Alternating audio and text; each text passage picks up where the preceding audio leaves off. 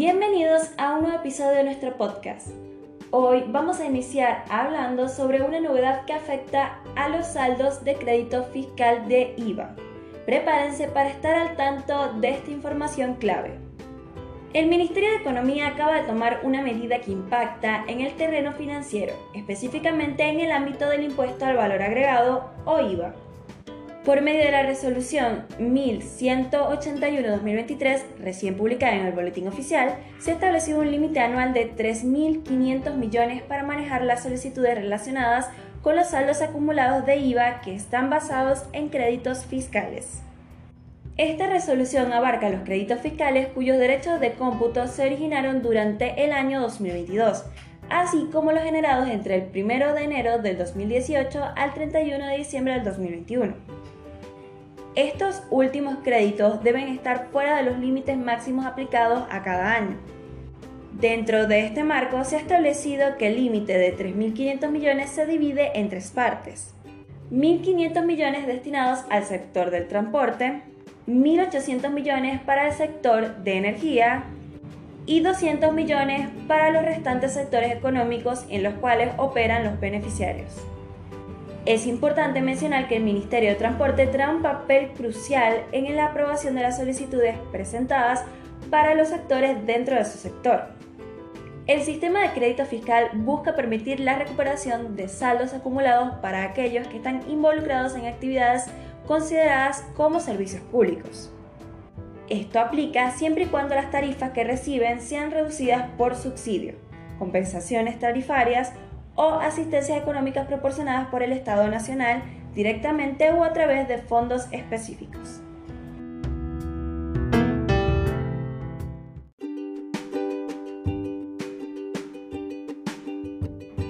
Continuando con nuestro podcast, en esta ocasión hablaremos sobre un segundo aumento que está en marcha y que afecta directamente a los empleados del sector comercial. Si eres empleado del rubro mercantil, esta noticia es para ti la Federación Argentina de Empleados de Comercio y Servicios, junto con la Cámara Argentina de Comercio y Servicios, ha llegado a un acuerdo en las paritarias que traerá un incremento adicional a tus ingresos a partir de septiembre. Este aumento es parte del tercer tramo de la actualización salarial, que se estableció como sumas no remunerativas. Esto significa que los trabajadores verán una mejora en su poder adquisitivo, lo que sin duda es una buena noticia en medio del contexto económico. ¿Cuánto será el aumento en septiembre?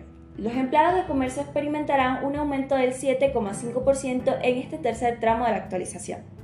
Este aumento se suma a la suba trimestral del 27% acordado en las paritarias para los meses de julio, agosto y septiembre. Esta noticia beneficia a varias categorías de empleados, incluyendo a maestranza, personal administrativo, cajeros, personal auxiliar, personal auxiliar específico y vendedores. Este aumento sin duda aportará un alivio financiero y reconocimiento al esfuerzo de los trabajadores del comercio.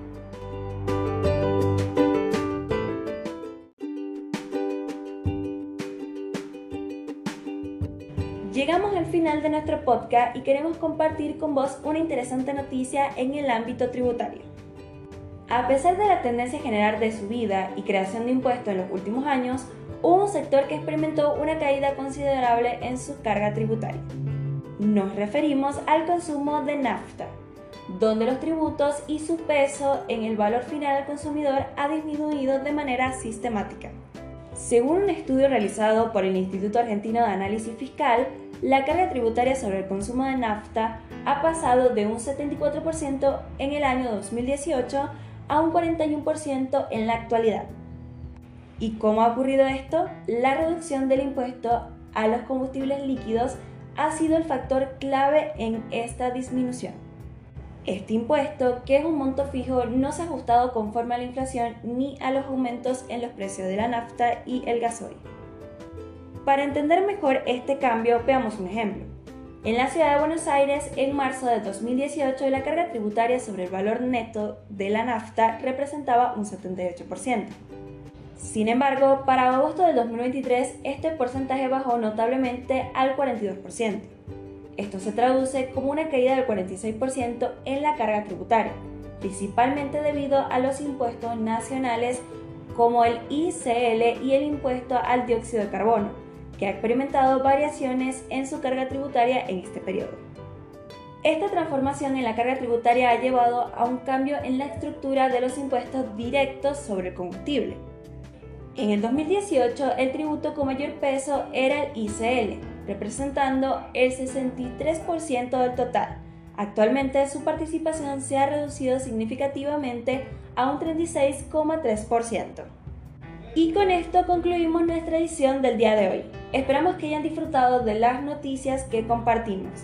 Nos encontramos en un próximo episodio con más noticias relevantes.